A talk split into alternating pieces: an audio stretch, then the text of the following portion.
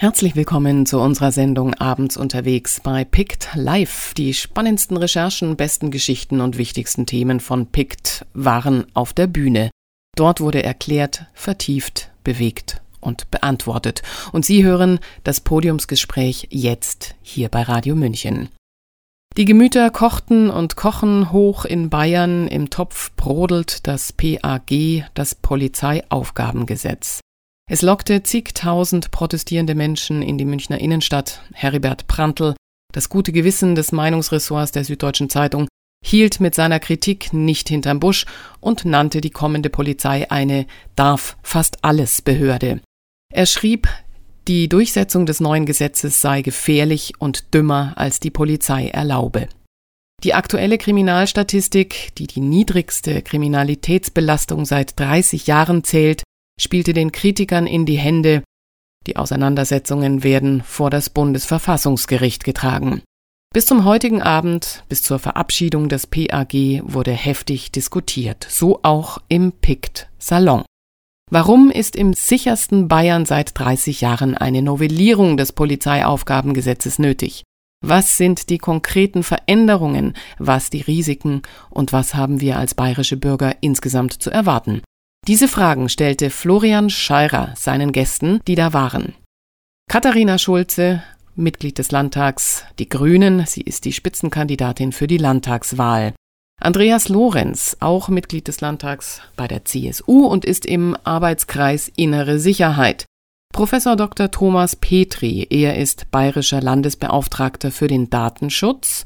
Peter Schall, der Landesvorsitzende der Gewerkschaft der Polizei in Bayern und Professor Dr. Wilhelm Schmidbauer, der Landespolizeipräsident in Bayern. Und jetzt wünsche ich Ihnen eine aufklärende Stunde. Würde mich tatsächlich, weil es ja Polizeiaufgabengesetz heißt, als allererstes an Sie, Herr Schmidbauer, wenden. Ich habe Sie am Montag schon gehört, als Sie beim Bayerischen äh, ähm, Presseverband äh, zu Gast waren. Und da gab es so eine Stelle, die ist mir sehr gut in Erinnerung äh, gewesen. Da haben Sie gesagt, die Polizei ist über die Reaktion der Bevölkerung auf dieses Polizeiaufgabengesetz enttäuscht. Warum sind Sie denn so enttäuscht? So pauschal, glaube ich, habe ich es nicht gesagt. Ich habe gesagt, über Teile der Reaktion der Bevölkerung sind wir enttäuscht. Und das liegt daran, weil ich die Bitte habe, dass man sich besser informiert. Und diese Veranstaltung, vielleicht als Vorbemerkung, ist aus meiner Sicht nicht dazu äh, hat nicht die Zielsetzung, dass Sie morgen nicht zur Demonstration gehen. Das können Sie machen. Aber bitte gehen Sie informiert zur Demonstration und laufen Sie nicht dumpfen Parolen hinterher, die es da leider in großer Zahl in diesem Zusammenhang gibt.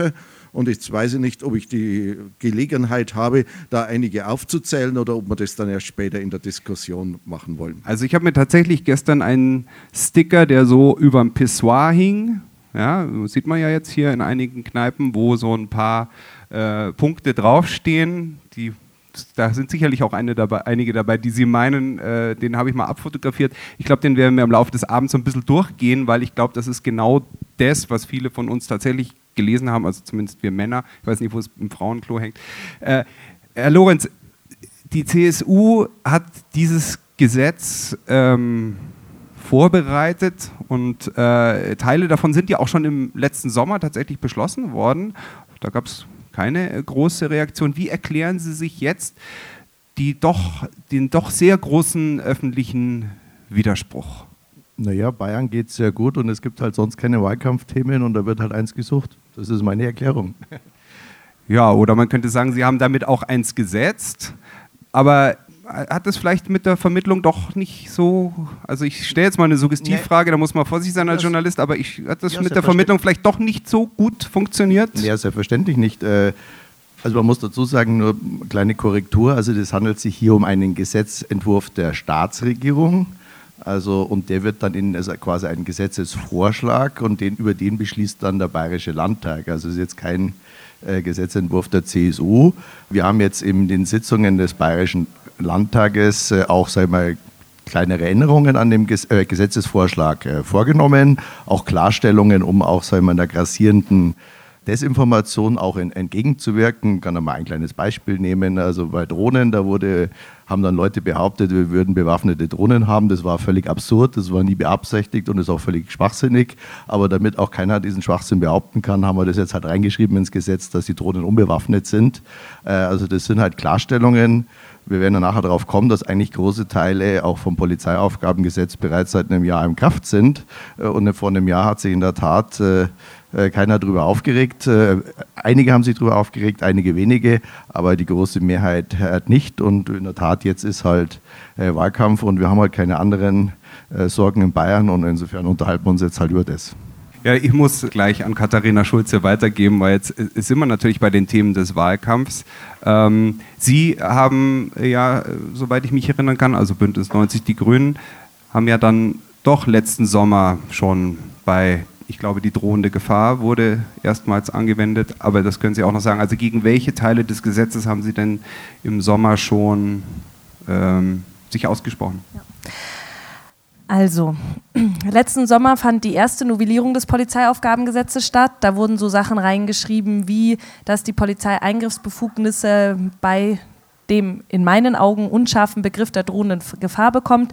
Dort wurde hineingeschrieben die Fußfessel für Gefährder und dort wurde die sogenannte Unendlichkeits-AK Präventivhaft hineingeschrieben, dass Menschen präventiv in Haft genommen werden können, nicht mehr zwei Wochen, sondern drei Monate in Bayern. Dann kann ein Richter drüber schauen, nochmal drei Monate, dann kann wieder ein Richter drüber schauen, nochmal drei Monate. Das alles wurde im Sommer 2017 im Bayerischen Landtag mit der Mehrheit der CSU und mit der Enthaltung der SPD und den Freien Wählern mit den Gegenstimmen von uns Grünen beschlossen. Wir Grüne klagen auch gegen die erste Novellierung des Polizeiaufgabengesetzes, weil wir eben den Begriff der drohenden Gefahr unscharf äh, und unklug finden. Wir wollen keine Vernachrichtendienstlichung der Polizei. Und bevor äh, ich meinen Satz beende, möchte ich noch einen Punkt zu dir sagen, lieber Andreas. Ich musste schmunzeln, wo du gesagt hast, ach, das ist ein Gesetz der Staatsregierung und nicht der CSU. Ähm, wir haben bis zum 14.10. noch die absolute Mehrheit der CSU. Damit äh, setzt, besteht die auch aus der Staatsregierung. Und wenn ihr jetzt so tut, wie als hättet ihr mit dem Gesetz diesbezüglich nichts zu tun, dann muss ich euch sagen, it's not correct, ja. Also das müsste man nur, nur auch zur Klarheit nochmal, wie hier die Gegebenheiten Als sind. des Verfassungsausschuss habe ich es einfach korrekt dargestellt. Wir unterstützen ja, den natürlich. Ja, genau, aber es ist die CSU. Äh, und, und, genau, und das vielleicht noch ein kurzer Punkt.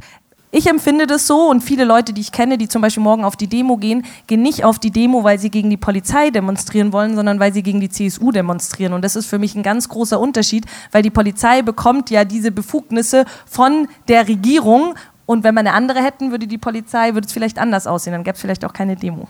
Oh, war das jetzt so sehr Wahlkampf? I'm sorry. Manche Sachen muss man benennen. Ja, wir haben ja heute sozusagen zwei Vertreter der Polizei da. Jetzt würde ich Ihnen doch das Wort geben und mit folgender Frage. Also ich gehe jetzt mal davon aus, dass grundsätzlich das Ziel der CSU und auch der Staatsregierung bei der Ausarbeitung dieses Gesetzentwurfs war, dass sich die Menschen in Bayern sicherer fühlen sollen. Mein ganz persönlicher Eindruck, den ich aber empirisch nicht beweisen kann, ist, dass sehr viele Menschen dieses Gesetz aber verunsichert. Jetzt frage ich Sie als Vertreter sozusagen der Polizeibeamten, äh, ist das, war das vielleicht ein, ein Bärendienst, den Ihnen hier die Staatsregierung eventuell erwiesen hat? Also vom Grundsatz her sind in dem Gesetz sehr viele sinnvolle Sachen drin. Und wenn man die Hintergrundinformationen hat und das aus der praktischen Polizeiarbeit heraus sieht, dann ist da das, der Großteil sinnvoll. Man muss auch der technischen Entwicklung folgen. Wenn ich jetzt zum Beispiel habe, dass Daten in der Cloud gespeichert werden, muss ich als Gesetzgeber reagieren. Äh, es macht ja keinen Sinn, wenn ich als Polizist einen Computer sicherstellen darf, um den auszuwerten oder äh, alle möglichen Datenträger.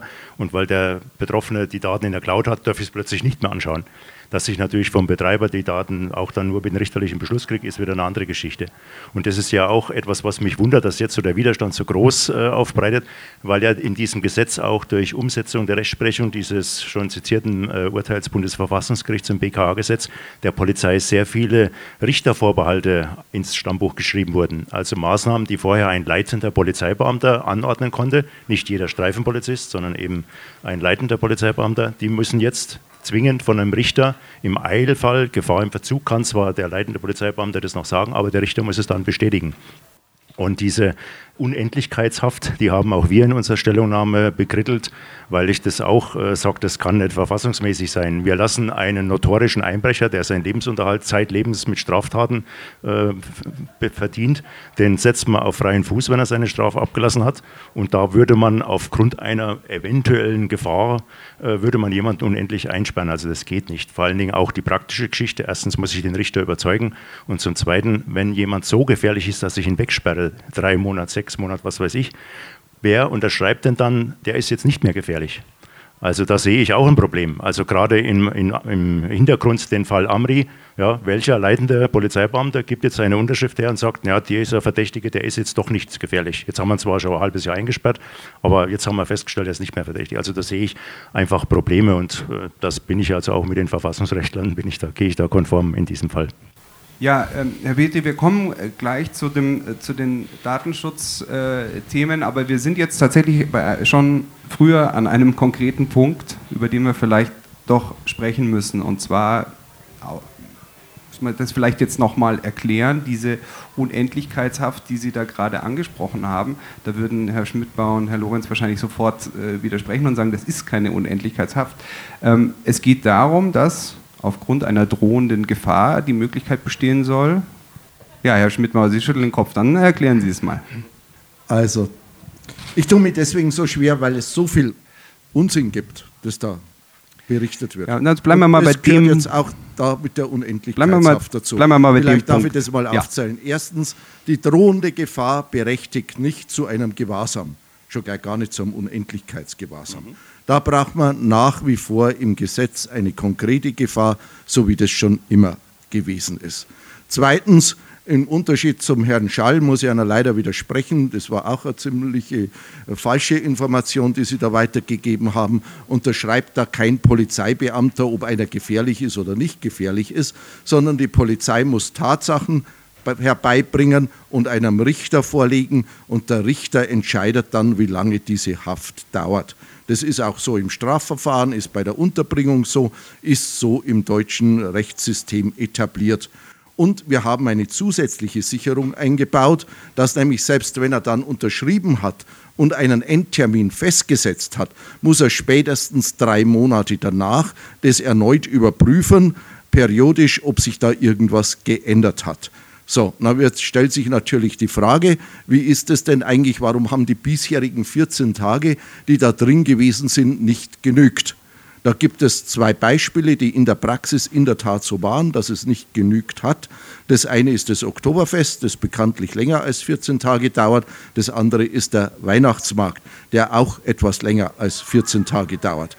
Und letzter Hinweis, das Ganze gibt es übrigens schon seit vielen Jahrzehnten in den beiden Bundesländern Bremen und Schleswig-Holstein. Dort regiert bekanntlerweise nicht die CSU. Jetzt bin ich ein bisschen in der blöden Situation, dass ich da Staatsregierung oder Landtag spielen darf. Und daher meine Bitte an äh, die Frau Abgeordnete, dass sie da bei ihren Parteifreunden auch entsprechend protestieren, dass das da dort abgeschafft wird.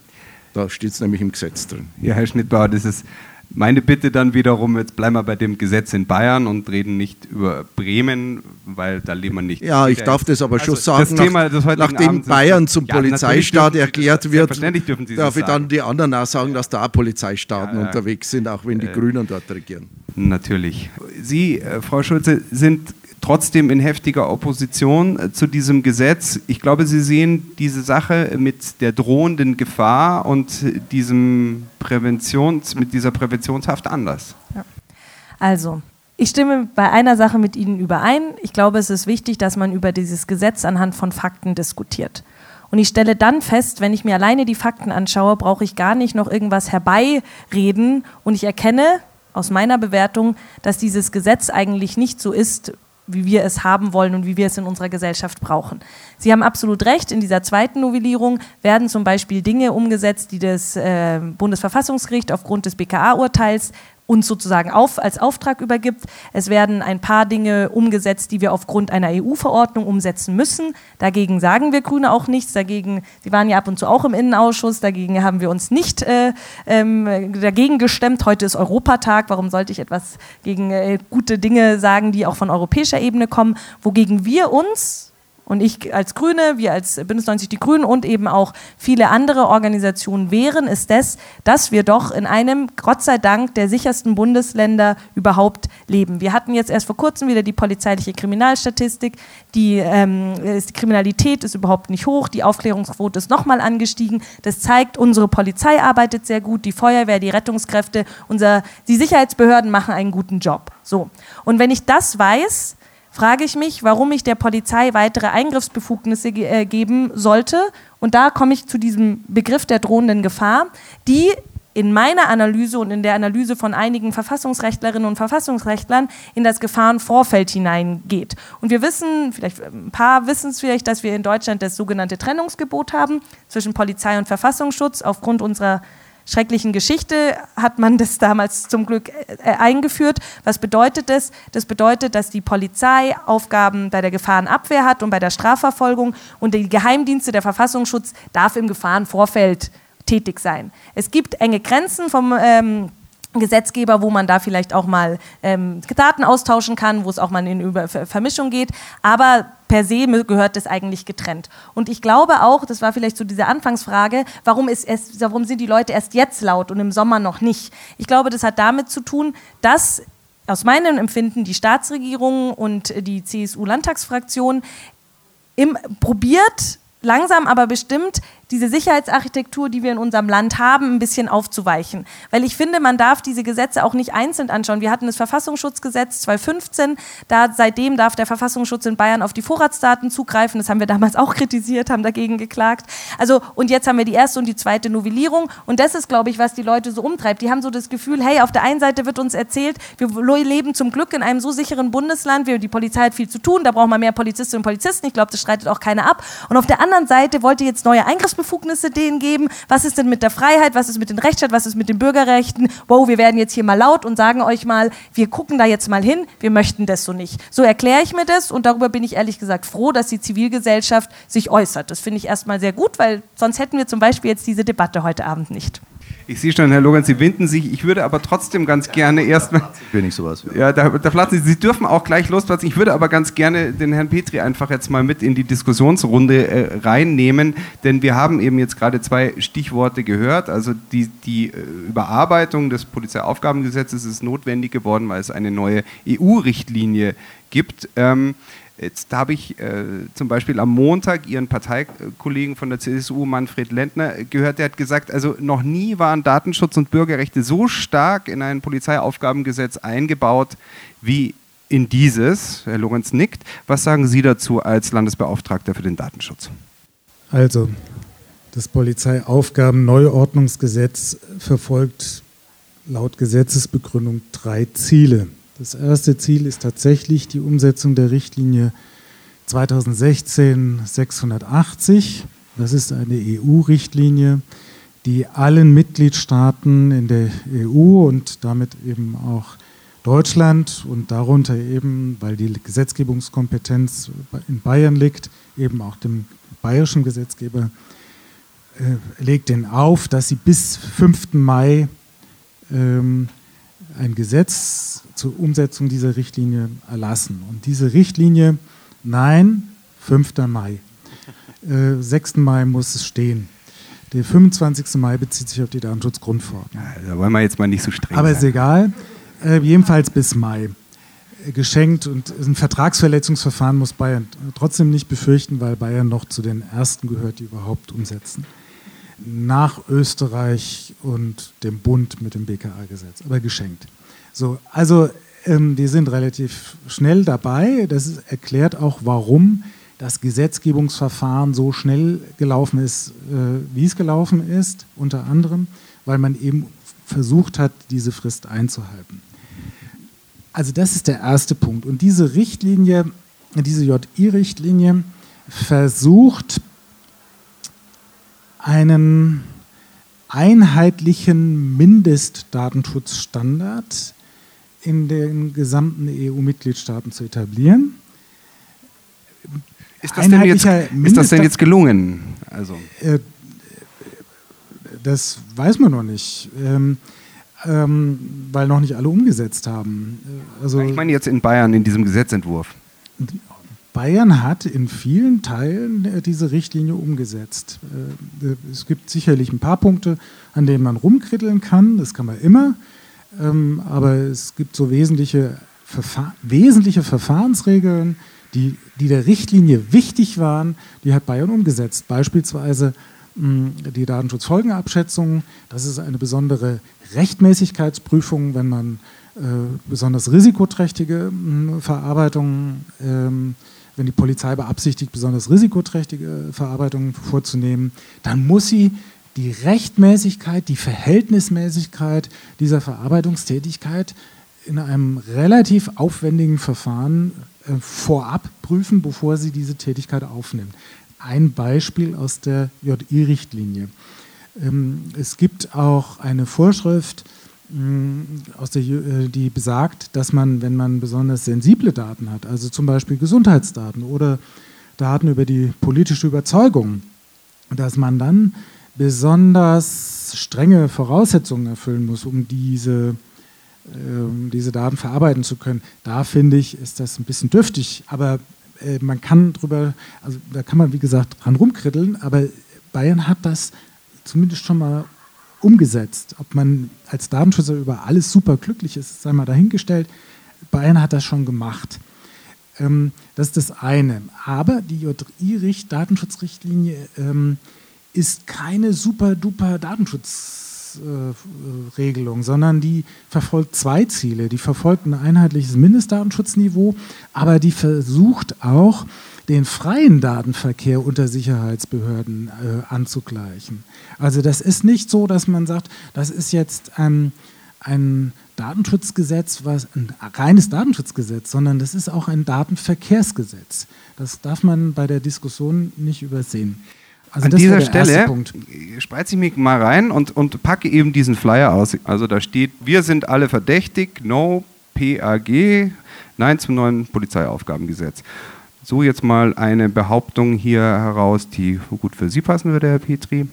Sie dürfen private Daten, Briefe und E-Mails lesen, kopieren, löschen oder verändern. Das ist zum Beispiel eines von diesen Dingen, die wir im Netz oft lesen dazu. Ja, vielleicht sagen Sie erstmal was dazu. Darf die Polizei das jetzt ohne, also aufgrund einer drohenden Gefahr? Was sind die Voraussetzungen und darf sie das dann? Also im Ergebnis darf sie vieles von dem oder sogar möglicherweise alles, aber ähm, diese Maßnahmen, die da genannt sind, äh, unterliegen unterschiedlichen Voraussetzungen.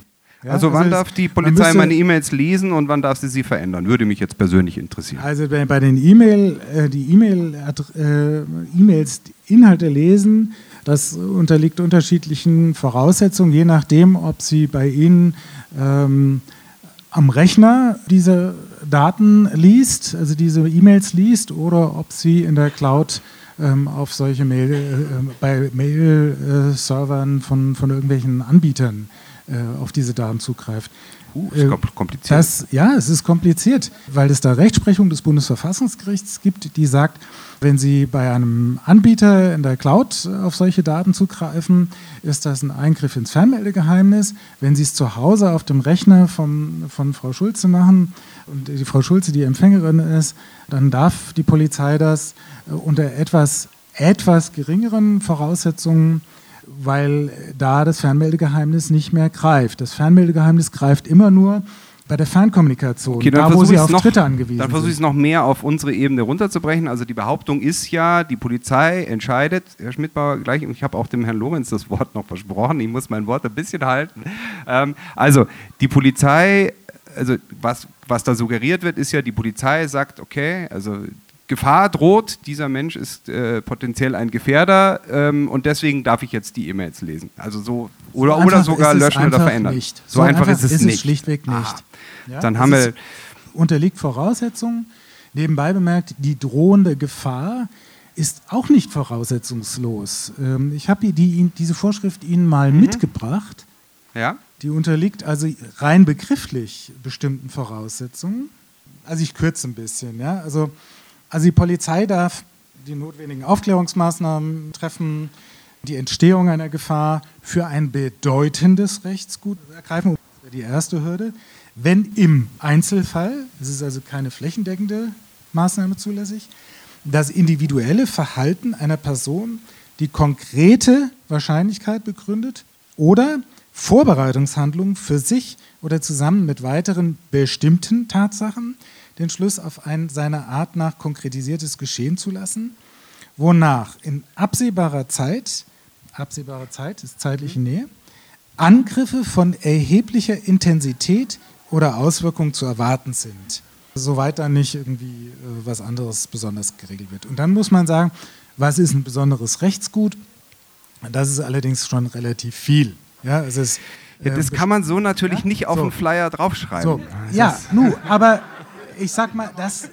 Da, Jetzt machen, das ist genau das, richtig. Wenn man das anschaut, äh, dann ist diese Formulierung bis äh, auf wenige Details, die allerdings bedeutsam sind in dem Punkt, abgeschrieben aus einer Entscheidung des Bundesverfassungsgerichts im 141. Band der amtlichen äh, Entscheidungssammlung, die habe ich Ihnen auch mitgebracht, die das BKA-Gesetz betrifft. Mhm. Ähm, und da hat das Bundesverfassungsgericht allerdings eng geführt auf Terrorismusbekämpfung äh, gesagt, naja, der Gesetzgeber ist in bestimmten Situationen nicht festgelegt auf das traditionelle Erfordernis einer konkreten Gefahr, sondern er kann auch von diesem Bild der konkreten Gefahr als Eingriffsvoraussetzung abweichen. Er kann also auch mal ins Vorfeld einer Gefahr gehen und Abstriche machen von der Wahrscheinlichkeit. Allerdings müssen eben diese Dinge, die hier hinsichtlich der Wahrscheinlichkeit beschrieben worden sind, relativ eins zu eins beschrieben worden sind,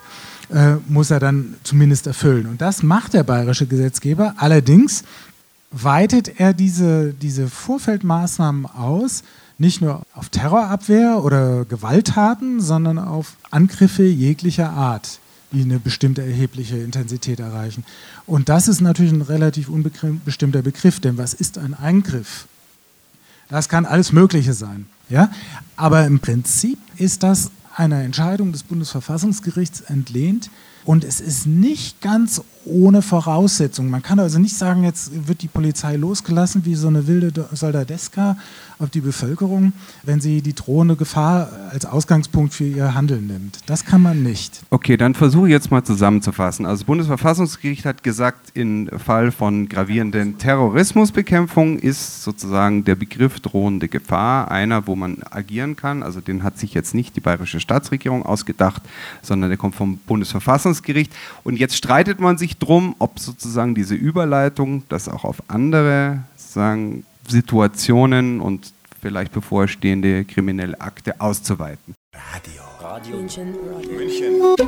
Radio München. Abends unterwegs. Sie hören unsere Sendung Abends unterwegs, Picked Live. Heute eine Diskussionsrunde über das Polizeiaufgabengesetz.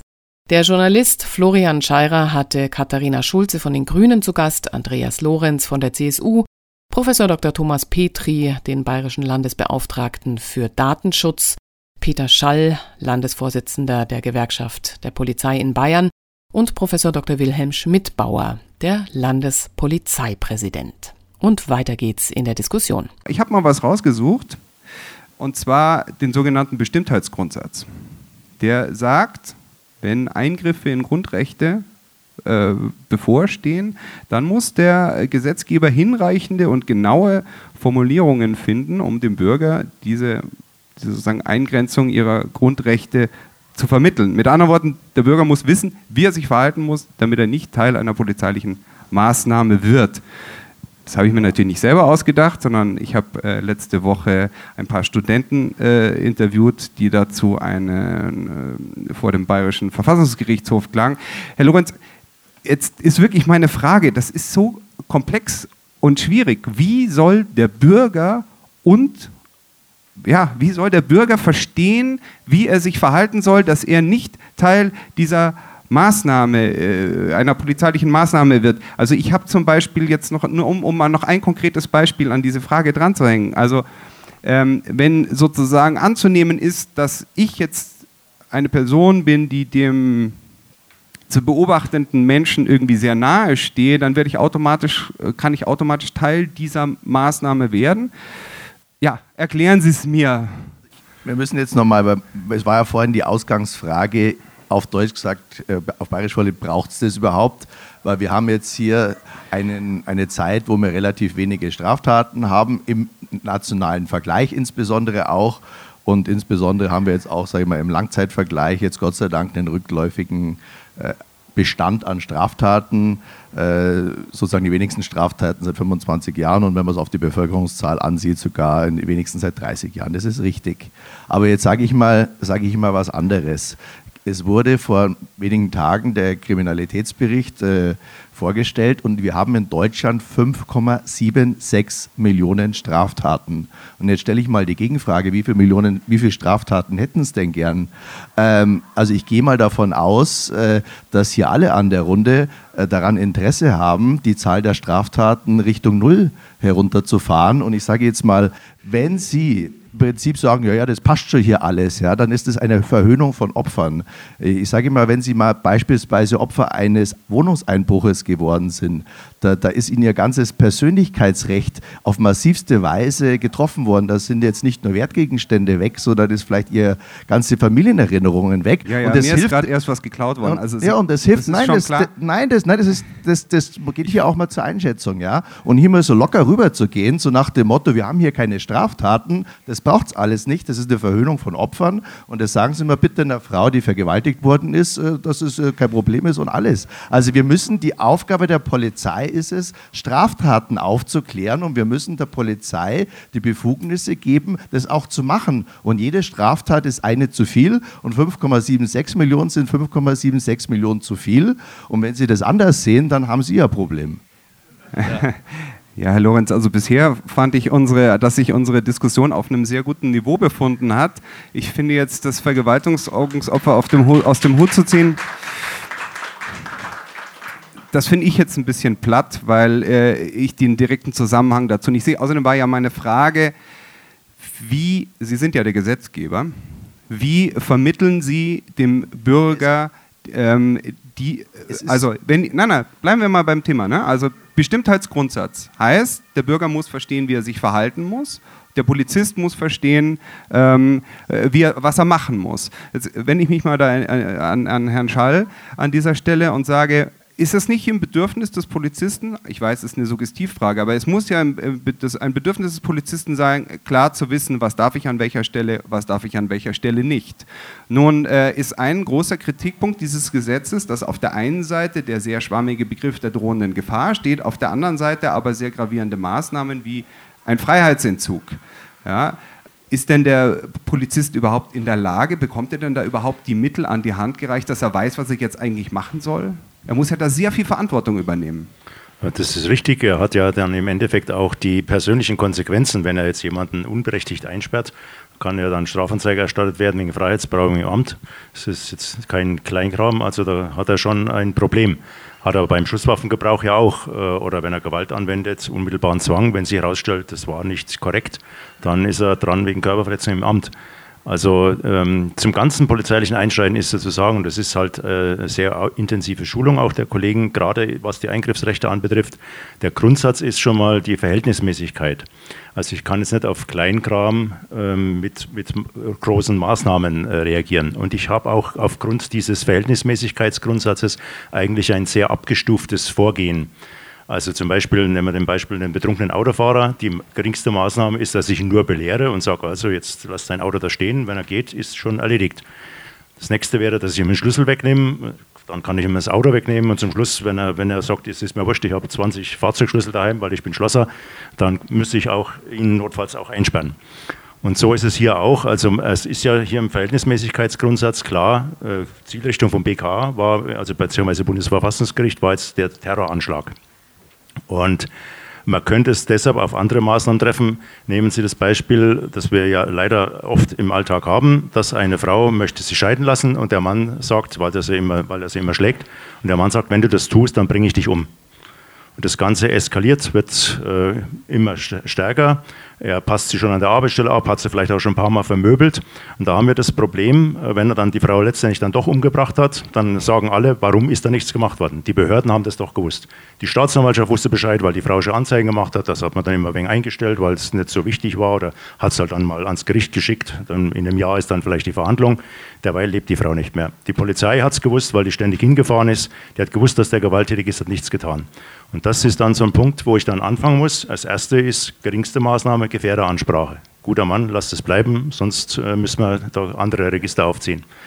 Das nächste wäre, dass im Kontaktverbot, äh, dass er eben bestimmte Bereiche nicht mehr vertreten kann. Das ist ja jetzt auch im Polizeiaufgabengesetz drin.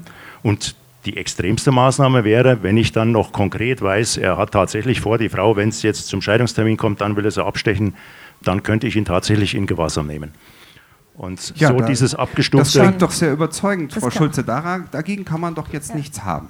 Also ich mache es auch ganz kurz. Ich denke, dass, Sie der Meinung sind, dass, dass Herr Schall da recht hat. ich, ich finde auch, dass Herr Schall da in der Hinsicht recht hat und äh, Gefährderansprache, Kontaktgeverbote und so, das äh, geht ja auch schon. Und ich glaube, das ist genau der Punkt. Wir hatten bei der ersten Novellierung im Sommer davor eine Expertenanhörung im Bayerischen Landtag. Das finde ich, ein sehr gutes Instrument. Da können wir Abgeordnete, alle Fraktionen zusammen, Expertinnen und Experten zu Gesetzentwürfen einladen, die mit uns darüber diskutieren. Das ist eine sehr gute Veranstaltung, wie ich finde. Und da fand ich sehr interessant, da ist es mir noch im, im, in Erinnerung geblieben, dass gerade die Praktiker gesagt haben, wow, dieser drohende Gefahrbegriff, der stellt uns vor große Herausforderungen, weil wir nicht genau wissen, wie der ausgestaltet ist. So nach dem Motto, da müssen erstmal noch Gerichte dann wieder entscheiden, wie wir den auszulegen haben. Und da frage ich mich, ja, wir möchten so wenige Straftaten wie möglich. Da müssen wir uns erstmal angucken, wo, in welchem Gebiet fallen die zum Beispiel alle. Also zum Beispiel in Bayern ist ja die Null-Toleranz ähm, äh, Idee beim Thema äh, Cannabiskonsum, ja, wenn man da zum Beispiel entkriminalisieren würde, hätten wir dort weniger Straftaten. Ein Beispiel zum Beispiel.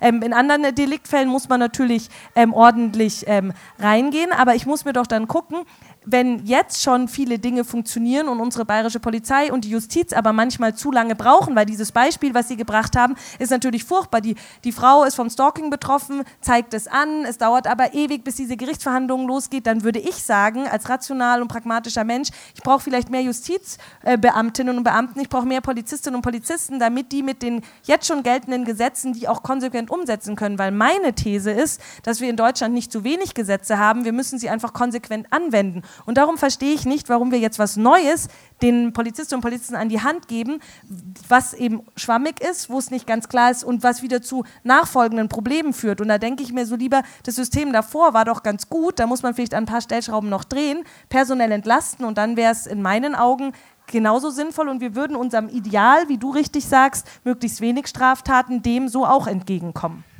Herr Schmidtbauer, Sie sind, Sie sind ähm, äh, Landespolizeipräsident, warum brauchen Sie diese neuen Möglichkeiten? Weil uns das Bundesverfassungsgericht das so aufgibt.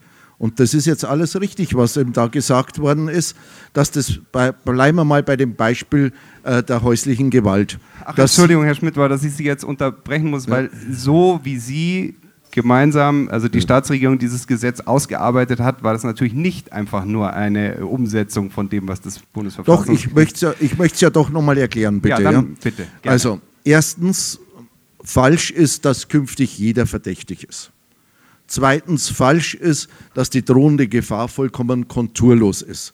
Äh, Herr Dr. Petri hat ja gerade dargestellt, unter welchen Voraussetzungen das ist. Und er hat auch richtig dargestellt, dass das alles eng aus der Rechtsprechung des Bundesverfassungsgerichts entlehnt ist. Was jetzt sozusagen bisher nicht diskutiert worden ist, dass in diesem Urteil des Bundesverfassungsgerichts zum BK-Gesetz, und das BKA hat eben die Aufgabe, Terror zu bekämpfen, äh, sich die Entscheidungsgründe, die Herr Petri gerade dargestellt hat, nicht nur auf Terror beschränkt haben, sondern dass das Bundesverfassungsgericht für diese Entscheidungsgründe Allgemeingültigkeit für sich selbst beansprucht. Da wird der Herr Petri äh, zustimmen müssen. Es gibt inzwischen ein paar Zurückweisungsbeschlüsse. Das ist natürlich genau der Punkt, wo sich alle streiten. Ja, es gibt ein paar, inzwischen ein paar Zurückweisungsbeschlüsse, weil die sagen, das ist geklärt, und da ging es nicht um Terrorismus. So, Äh, nächster Hinweis in dem Bereich. Äh, Frau Schulze hat natürlich recht, dass bei dem Fall der häuslichen Gewalt wo, und ich will jetzt da gar nicht das so hochhängen, wie der Herr Schall das gemacht hat, dass der Ehemann, der in 80 Prozent der Fälle der Täter ist und be meistens betrunken ist, äh, dass der gleich seine Frau umbringen will. Es reicht ja schon, wenn er sie schlägt. Dass da bisher Platzverweis, Betretungsverbot möglich war. Das Bundesverfassungsgericht tut aber in Randnummer, Absatz Nummer 111 zitieren, dass das Vorfeld bereits dann beginnt, wenn der Kausalverlauf nicht bis zum Ende klar ist. So, und wenn jetzt unser betrunkener Ehemann der Polizei ankündigt, dass er die Frau nur schlagen wird und aber wirklich der Polizei auch auf Nachfrage nicht erklären will, weil er das auch nicht braucht, wann er denn die Frau wieder schlagen will und wo er die Frau wieder schlagen will, dann ist es nach Ansicht des Bundesverfassungsgerichts keine konkrete Gefahr mehr, weil wir keinen kompletten Kausalverlauf mehr vor uns haben. Und das ist eben der Fall des Vorfeldes. Und das hat nichts entgegen der Ansicht von der Frau Schulze mit äh, Geheimdienst oder sonst irgendwas zu tun, sondern einfach der simple Fall, dass sich hier die Rechtsprechung des Bundesverfassungsgerichts geändert hat, den Begriff der drohenden Gefahr beschränkt hat und dann zwei Möglichkeiten aufgezeigt hat, wie in diesem vom Bundesverfassungsgericht vorgegebenen Vorfeld der Gesetzgeber agieren kann damit die Polizei auch künftig das machen kann, was sie bisher macht, nämlich das Verhalten einer Person oder Vorbereitungshandlungen. Das ist genau das, was der Herr Petri da jetzt reingeschrieben hat. Also uns wäre es am liebsten gewesen, wenn das so geblieben wäre wie bisher. Wir hätten mit der konkreten Gefahr gut leben können, hätte es kein Problem gegeben. Aber das Bundesverfassungsgericht hat eben diese Erwägungen nicht nur auf den Terror bezogen, sondern nennt den Terror an einer Stelle sogar nur beispielhaft und hat gesagt, das ist Vorfeld, was Sie da sehen. Und deswegen brauchen wir die drohende Gefahr und nicht mehr und nicht weniger steckt da dahinter. Ja, vielleicht, Herr Petri, wollen Sie da direkt darauf antworten. Sie sind ja angesprochen worden. Also erstens hat das Bundesverfassungsgericht die konkrete Gefahr so weit eingeschränkt, dass man damit polizeilich nicht mehr arbeiten kann im Vorfeld. Das ist ja ein Argument, was man da oft hört. Und deswegen muss man eben statt der konkreten Gefahr jetzt die drohende Gefahr einführen, die aber eigentlich nur das ist, was früher die konkrete Gefahr war, so ungefähr. Ne? Und das äh, Zweite, Sie, Sie, haben ja Herrn Schmidt-Bauer gehört, muss ich jetzt nicht alles wiederholen. Ja, genau. Also das stimmt so nicht. Ähm, das Bundesverfassungsgericht hat in seiner Entscheidung zum, ich glaube, zum niedersächsischen Gefahrenabwehrgesetz damals gesagt, dass, dass äh, die Abwehr von Gefahren, von polizeilichen Gefahren, also dass wenn man ein, wenn man den Begriff, nee, Entschuldigung, beim Rasterfahndungsbeschluss war es. Also beim Rasterfahndungsbeschluss war das, dass wenn der Gesetzgeber eine konkrete Gefahr meint, man die Wahrscheinlichkeitsanforderungen nicht äh, sozusagen durch, im Wege der Auslegung absenken darf. Äh, und damit ist im Prinzip ausgeschlossen, dass man auf Grundlage der üblichen, traditionellen Rechtsgrundlagen für die Gefahrenabwehr beispielsweise sogenannte gefahrenverdachtsbezogene Eingriffe vornimmt. Also solche Vorfeldmaßnahmen, die zur Aufklärung einer Situation dienen, wo die Polizei noch nicht genau weiß, wird es jetzt zu einer konkreten Gefahr oder nicht? Da hat ihm das Bundesverfassungsgericht gesagt, jedenfalls bei eingriffsintensiven Maßnahmen wie die Rasterfahndung ist das nicht möglich. Darf man nicht im Wege der Auslegung machen. Was das Bundesverfassungsgericht jetzt gesagt hat, 2016, war, dass der Gesetzgeber nicht gehindert ist, polizeirechtliche Dogmatik zu verändern. Er kann auch mal sagen, gut, wir, wir wollen jetzt nicht mehr die konkrete Gefahr zum Handlungskriterium machen, sondern wir können da andere Maßstäbe anlegen. Er muss trotzdem rechtsstaatliches Handeln sicherstellen. Es sind Voraussetzungen dran geknüpft. Er kann das nicht sozusagen völlig frei machen. Aber er muss nicht dauernd sozusagen zwingend an dem Begriff der konkreten äh, Gefahr festhalten. Und was jetzt.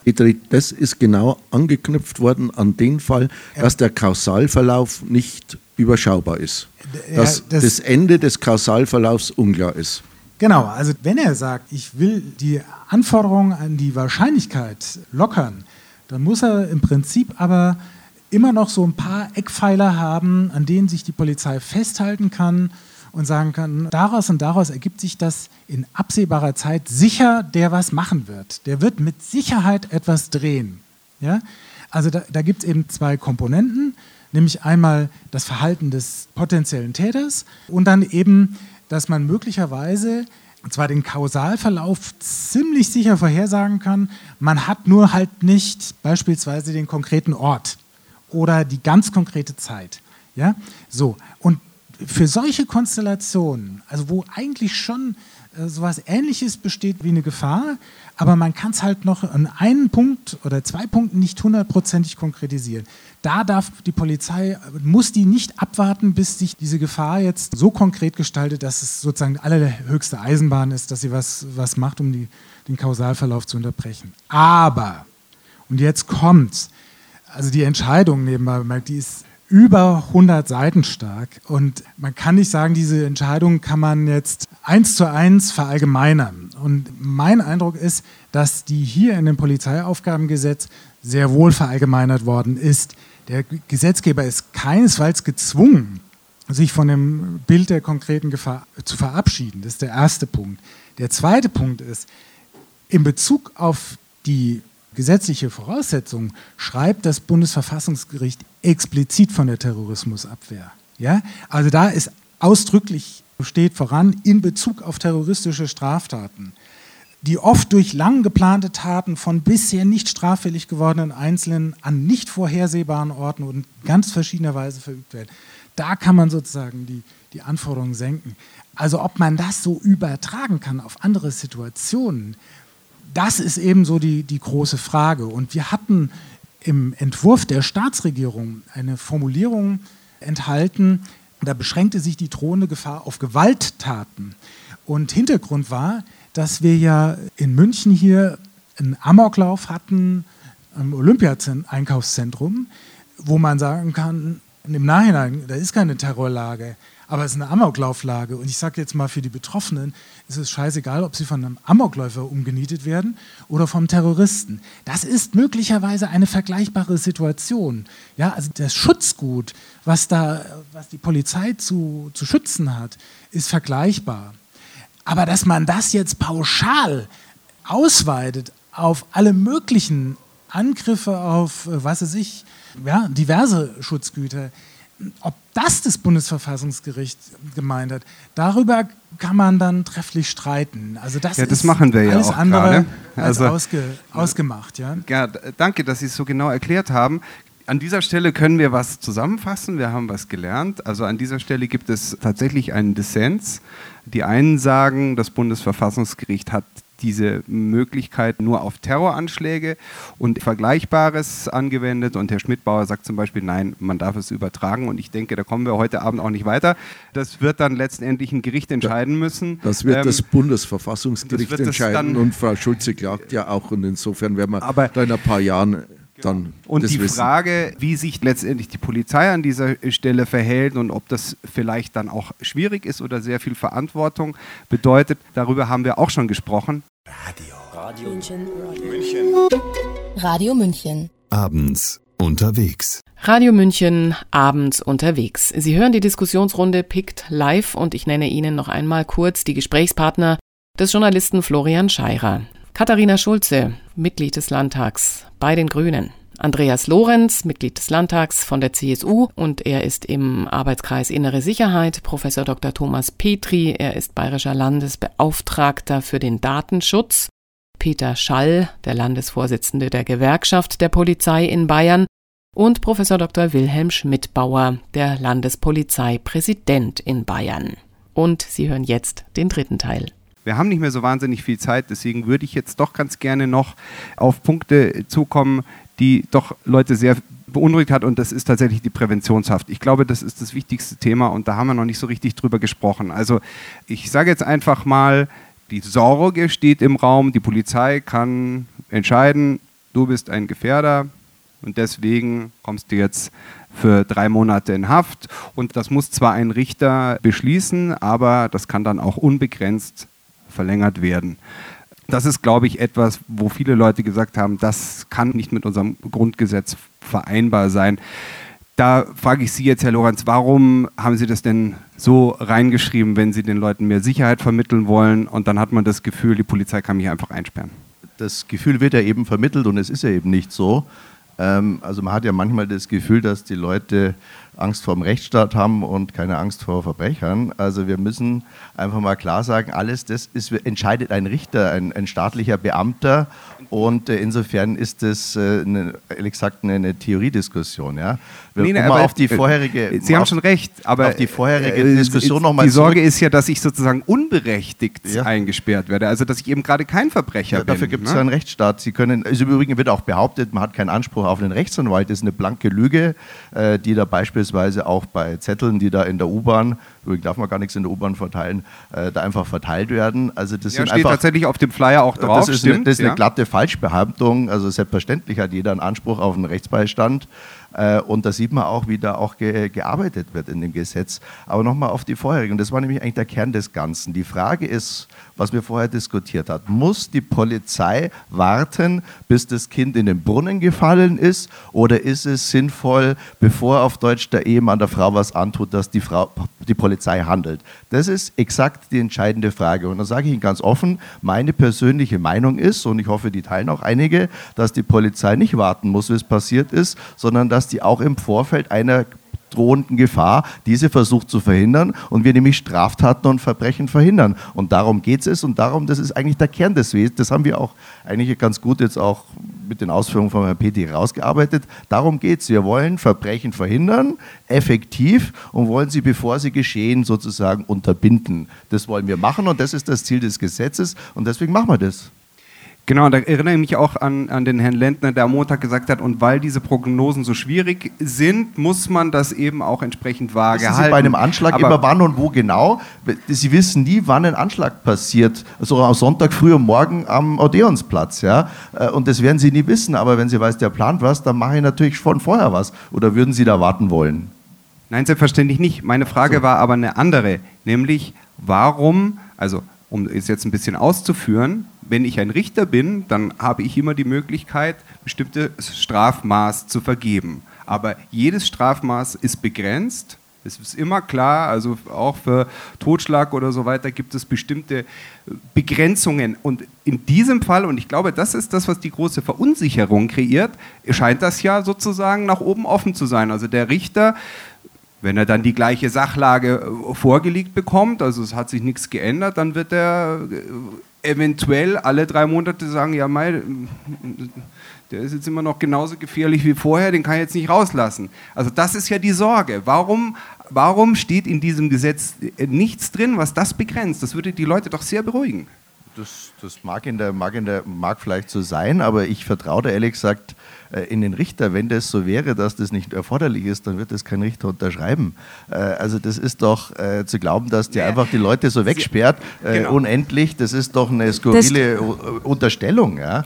Und das wird regelmäßig überprüft. Und das heißt, also Sie können also nicht eine Sorge als eine Unterstellung abtun. Wir reden ja heute, ich versuche ja Ihnen zu sagen, die Leute sind besorgt, weil es scheinbar... Also wenn ich glaube nicht, wenn sie nichts begangen haben, dass sie dann unendlich weggesperrt werden. Also sorry, wenn, ein, wenn einer, der eine Straftat begehen will, dann weggesperrt das wird. Das ist eben die Sorge. Ja, dann glaube ich Weil äh, wir sprechen ja jetzt hier vom Polizeiaufgabengesetz, muss man jetzt nochmal sagen. Das ist ja das, was greift, bevor das Strafrecht greift. Also noch bevor jemand einer Stra äh, angeklagt wurde. Ne? Also ganz explizit ist es eben da, wo noch nichts passiert ist. Und da kann ich schon jemanden auf drei Monate einsperren und das kann von einem Richter immer wieder verlängert werden. Und die Sorge besteht eben, wenn einer einmal als Gefährder abgestempelt ist. Und da, wie soll sich an dessen Situation etwas ändern, wenn er eingesperrt ist, dass der Richter immer wieder sagen wird, die Verantwortung, diesen Menschen freizulassen, die kann ich und will ich nicht übernehmen. Und dann lern, äh, bin ich in einer Kettenhaft letztendlich am Schluss drin. Das ist eine Sorge. Und ich, äh, meine Frage ist eben, Warum haben Sie das nicht konkreter begrenzt da drin? Da würden Sie doch den Menschen eine große Sorge nehmen. Herr Schmidbauer, Sie wollen dazu was sagen. Und Frau Schulze auch. Ja gut, dann also, Ladies ja, first. Ja, ja. Also ich ähm, möchte jetzt nicht den Gesetzentwurf der CSU-Staatsregierung verteidigen, aber Andreas, du hast gerade gesagt, das mag vielleicht so sein, dass der dann da unendlich drin ist. Also da müssen wir schon mal ins Gesetz ordentlich gucken. Da stehen drei Monate drin. Wir hatten da eine große Debatte am Anfang. Im allerersten Gesetzentwurf stand gar keine zeitliche Begrenzung drin. In dem allerersten Entwurf, den wir vorgelegt bekommen haben. Daraufhin gab es den ersten Aufschrei, auch durch die Expertenanhörung. Und dann hat die Staatsregierung es auf drei Monate begrenzt. Davor war es zwei Wochen. Versteht mich jetzt bitte nicht falsch. Ich finde, dass dass man der Polizei schon Maßnahmen auch an die Hand geben muss, unter ganz konkreten Bedingungen und Bestimmungen, vielleicht jemanden ähm, auch mal kurzfristig in Gewahrsam zu nehmen. Wir erinnern uns an den ähm, äh, Marathon in Berlin, wo doch auch zwei Leute äh, für irgendwie die den Tag in Gewahrsam genommen worden sind. Und was aber das Krasse ist, und ich glaube, hier kommen wir jetzt von der rein, oh, ich vertraue dem Rechtsstaat, alles ist super duper gut, auf eine politische Diskussionsebene. Und ich glaube, die ist wichtig zu führen. Und die besteht darin, wie verhalten wir, also wie balancieren wir Sicherheit und Freiheit miteinander aus? Diese klassische Frage. Und ähm, dadurch, dass jetzt die äh, CSU-Regierung in Augen von anscheinend vielen Menschen, unter anderem auch von mir, immer da die Daumenschrauben ein bisschen enger anschließt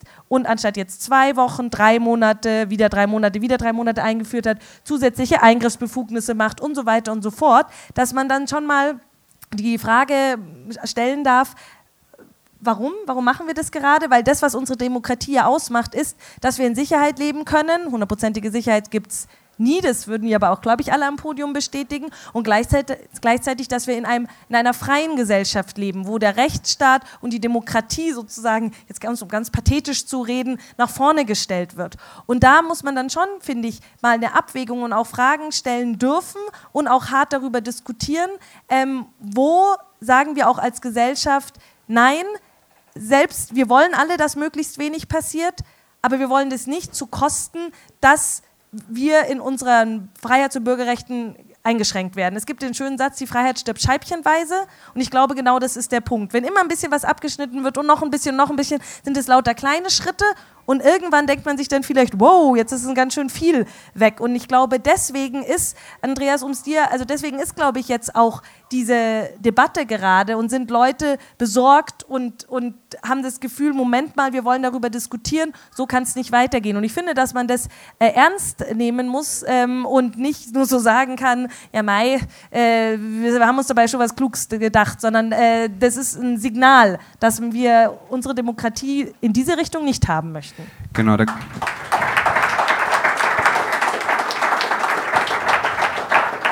also wir befinden uns natürlich äh, äh, genau an diesem Schneidepunkt zwischen Freiheit äh, auf der einen Seite und dem Ziel, möglichst überhaupt keine Straftaten zu haben. Und äh, ich möchte Ihnen natürlich kein, nicht unterstellen, dass Sie jetzt Ihren Überwachungsstaat wollen, aber ich würde sagen, ähm, das Argument zu sagen, ja, man will ja Verbrechen verhindern, wie Sie es vorhin gesagt haben, und deswegen äh, ist man da, äh, müssen die Befugnisse sehr weitreichend gehen, soweit, dass die Leute sich in ihrer Freiheit eingestellt, eingeschränkt fühlen. Da schütteln Sie den Kopf. Das können Sie nicht nachvollziehen, dass die Leute Sorge haben. Ich kann mich auch an einen Schmidtbauer am Montag erinnern, der gesagt hat: Ja, vertrauen Sie doch der Polizei. Die, die, nein, also nicht lachen. Ich, ich, ich, äh, ähm, das ist tatsächlich eine Argumentationsebene, auf der Sie ja sind. Also Sie können die Sorge nicht nachvollziehen. Ich sag, ich weiß nicht, ob Sie schon mal in Rio de Janeiro oder in anderen sag ich mal, Gegenden waren, ne, wo wirklich Unsicherheit herrscht. Ja? Und ohne Sicherheit gibt es überhaupt gar keine bürgerliche Freiheit. Sicherheit ist die Grundvoraussetzung zum Ausleben von bürgerlicher Freiheit.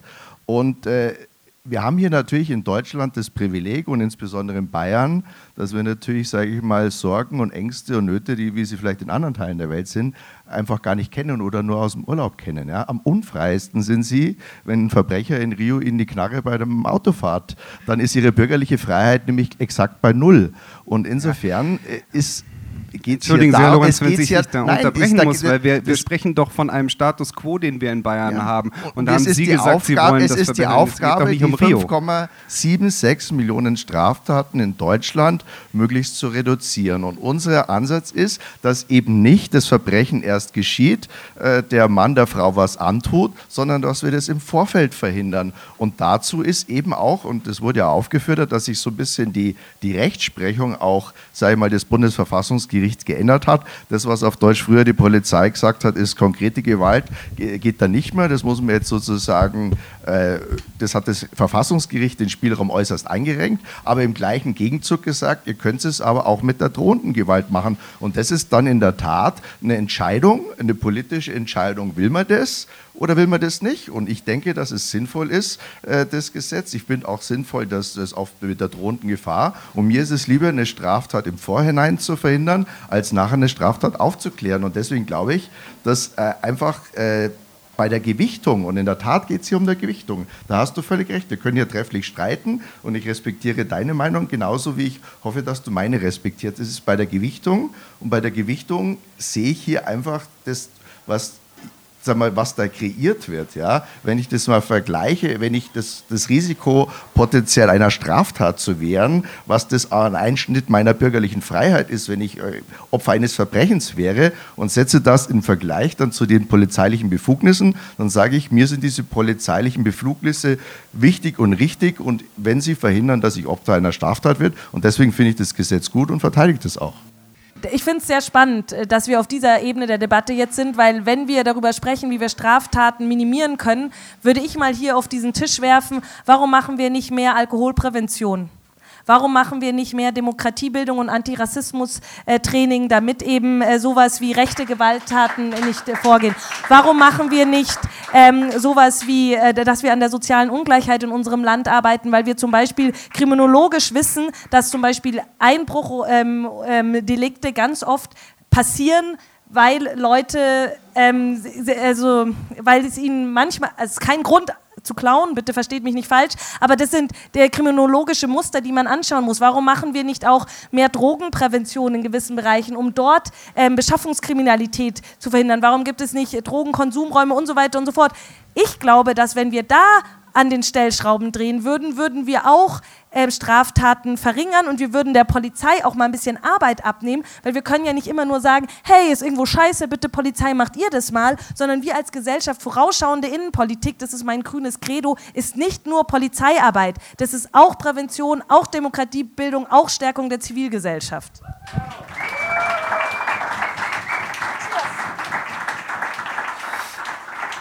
Herr Schmidbauer, bitte. Ja, zunächst mal kurze Antwort, Frau Schulze. Sie wissen, was jetzt kommt. Sie sitzen im Bayerischen Landtag, ich nicht. Äh, das, was Sie alles aufgezählt haben, ist jetzt auch nicht ausschließlich Aufgabe der bayerischen Polizei. Ich halte Sie also bei keinem dieser Dinge auf. Ja, dann brauchen wir am Zehnten mehr Stimmen, damit wir nicht weiter in der Opposition sind. Das wird nämlich immer alles das, abgelehnt. Achtung, jetzt geht aber die Wahlkampflampe an. Ja, ja, ja, ja. Zum PAG und der Unendlichkeitshaft. Erstens, ich wiederhole, drohende Gefahr reicht in keiner Weise für Gewahrsam. Zweitens, es entscheidet der Richter und nicht die Polizei. Drittens, der Richter ist nicht frei und kann willkürlich sagen, er sperrt jetzt den einfach mal so weg, solange er will, sondern Voraussetzung ist im Gesetz, dass dieser Gewahrsam notwendig ist, um eine Gefahr zu beseitigen. Und diesen Nachweis muss die Polizei anhand von Tatsachen bringen und dem Richter auf den Tisch legen. Und das sind dann Fälle, wo es eben darum geht, dass die Polizei eine Person erwischt hat, und aber die Bombenbastler mehrer sind, dass das eine Bande ist, die jetzt sozusagen irgendwas Gravierendes vorhat in dem Bereich, die anderen noch nicht ermittelt worden sind und die Polizei daher einen gewissen äh, Spielraum, zeitlichen Spielraum braucht, um die übrigen Bandenmitglieder zu erreichen. Und sobald dies erreicht ist, ist er auch sofort wieder freizulassen und um als zusätzliche Sicherung, damit da ja nicht schief geht, wurde diese drei Monate eingeführt. Bitte, Herr Schall. Ich wollte noch ganz kurz was sagen zum äh, Vertrauen auf die Polizei, auch wenn das vielleicht der ein oder andere nicht so glaubt. Wir hatten mal in meiner beruflichen Zeit einen äh, Menschen, den man tatsächlich mit richterlichem Beschluss weggesperrt hat. Und da hat der Richter halt auch mal ein paar Tage reingeschrieben. Da ging es darum, der hat einen illegalen Schrottplatz betrieben und hat den einfach sich geweigert, den wegzuräumen. Und als das Landratsamt dann endgültig mit der Ersatzvornahme kam, hat er gesagt, da gibt es ein Blutbad. Jetzt hatte man gewusst, dass er zumindest Kleinkaliberwaffen hat, weil er immer die Ratten auf seinem Grundstück erschossen hat. Und dann hat man den also tatsächlich mit richterlichem Beschluss in Sicherheitsgewahrsam genommen als der, die, die, die Räumung dieses Schrottplatzes hat noch wesentlich länger gedauert. Aber als die Polizei alle Fahrzeuge, seine Wohnung und alles äh, durchsucht hatte und man alle Waffen sichergestellt hatte, hatte tatsächlich einige verschiedene Knarren und Munition und alles, ähm, dann hat man gesagt, jetzt ist eigentlich der Grund entfallen. Da hat die Polizei von sich aus gesagt, jetzt setzt man auf freien Fuße, obwohl wir den richterlichen Beschluss haben. Und sie können sich ja natürlich genauso über einen Anwalt beschweren, wenn sie jetzt da sozusagen eingesperrt werden. Es ist ja so, dass sie weggesperrt werden und wir schmeißen den Schlüssel weg und machen nichts, sondern wir sind ja dann dran, so wie es der Herr Schmidbauer gesagt hat, im Terrorfall muss die Polizei natürlich ermitteln und schauen, ist jetzt an diesen Vorwürfen was dran. Und in dem Moment, wo feststeht, es ist entweder nichts mehr dran oder wir wechseln ins Strafverfahren, wo dann Untersuchungshaft angeordnet wird, dann ist halt der Sicherheitsgewahrsam beendet. Also es ist jetzt nicht so, dass man einfach Leute wegsperrt und dann Schlüssel wegschmeißt und nie mehr. Und alle drei Monate sagt der Richter, ja, passt schon. so ist es nicht. Ja, das ist eben die Sorge. Wir müssen jetzt Schluss machen. Ich würde Ihnen aber doch die Möglichkeit geben, jetzt am Schluss, dass jeder noch mal eine halbe Minute ein Schlussplädoyer sozusagen zu unserer Runde loswerden kann. Und vielleicht so ein bisschen mit der Metafrage, auf die wir uns ein bisschen geeinigt haben, brauchen wir jetzt eigentlich sozusagen evolutionär ein noch immer strengeres Gesetz und mehr Befugnisse oder gäbe es vielleicht auch mal die Möglichkeit zu sagen, man gibt wieder ein bisschen mehr Raum für Freiheit. Das wäre jetzt vielleicht so ein kleines Thema für den Schluss, den, glaube ich, jeder interessiert könnte. Herr Lorenz, fangen Sie an. Äh, wir geben Raum für Freiheit, weil nämlich Sicherheit die Grundvoraussetzung für Freiheit ist. Und ich wiederhole das jetzt deswegen nochmal, weil das nämlich das Allerwichtigste ist. Und ich glaube, dass das einfach auch bei der, bei der, sag mal, bei der Bewertung der Sache bei manchen Leuten äh, auch nicht so wirklich äh, das Entscheidende ist. Ja? Also ich habe da einfach einen anderen Schwerpunkt, auch äh, wenn man mal ins Ausland schaut. Äh, wir geben der Polizei einfach vernünftige sagen wir, Rahmenbedingungen. Ich bin da voll überzeugt, dass die Polizei das auch für ein effektives Handeln braucht. Und sonst würden wir es auch nicht machen. Und ich sehe die 33 Sekunden schon. Dankeschön, Herr Schmidbauer. Ja, ich zeige Ihnen einfach, das hilft manchmal. Sie legen Sie los.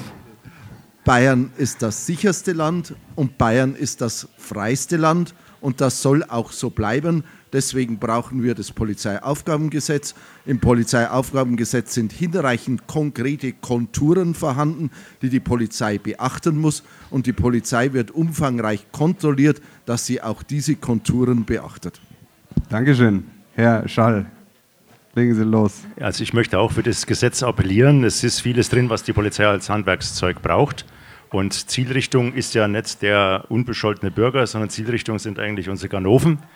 Ich meine, es mag im Einzelfall tatsächlich mal sein, dass jemand in die Mühlen des Gesetzes äh, gerät. Aber auch da ist in dem Moment, wo man erkennt, hoppala, da sind wir auf dem Holzweg, äh, muss man den Bürger informieren. Und äh, von daher kann ich nur zustimmen, bitte sachlich bleiben und ähm, der Polizei einfach das Vertrauen schenken. Gut, Dankeschön. Frau Schulze. Legen Sie los. Ja. Ich möchte unsere bayerische Polizei gut ausstatten. Ich möchte in die Prävention in die, und in die Demokratiebildung investieren, damit wir mal Innenpolitik äh, über die Grenzen der Polizei hinausdenken. Und ansonsten ende ich mit dem schönen Zitat von Benjamin Franklin: Wer die Freiheit aufgibt, um Sicherheit zu gewinnen, wird am Ende beides verlieren. Darum herzliche Einladung, morgen 13 Uhr zur Demo zu kommen. Dankeschön. Und Herr Petri, Sie haben auch noch mal 30 Sekunden. Die Polizei soll Gefahren effektiv abwehren, aber sie soll das nicht ohne rechtsstaatliche Grenzen tun. Dazu gehören verfahrensrechtliche Sicherungen, damit die Polizei nicht irrtümlich Personen mit Maßnahmen überzieht, die das nicht verdienen. Das ist der erste Punkt. Der zweite Punkt ist, ich glaube auch, dass es Grenzen gibt für Sicherheitsbehörden, die in der Verhältnismäßigkeit begründet sind. Beispielsweise habe ich große Schwierigkeiten mit der Befugnis in die DNA hineinzuschauen. in die sprechende DNA. Ein Blick in die Gene ist aus meiner Sicht nicht erforderlich. Danke. Ja, danke, Herr Petri. Es gibt ja auch noch eine ausführliche Stellungnahme von Ihnen dazu, die im Netz zu finden ist. Und ich möchte mich an dieser Stelle jetzt für das Podium bedanken. Vielen Dank, dass Sie alle gekommen sind. Ich glaube, es war sehr interessant.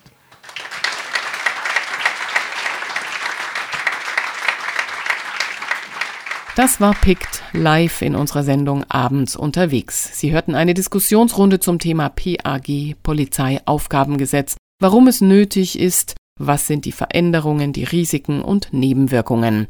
Florian Scheirer führte durch den Abend. Seine Gäste waren Katharina Schulze, Mitglied des Landtags Die Grünen. Sie ist die Spitzenkandidatin für die Landtagswahl. Andreas Lorenz, Mitglied des Landtags von der CSU und ist im AK Innere Sicherheit. Professor Dr. Thomas Petri, er ist bayerischer Landesbeauftragter für den Datenschutz. Peter Schall, der Landesvorsitzende der Gewerkschaft der Polizei in Bayern und Professor Dr. Wilhelm Schmidbauer, Landespolizeipräsident. Abends unterwegs, Pict Live. Diese Sendung hören Sie auch als Podcast bei Pict und bei Detektor FM.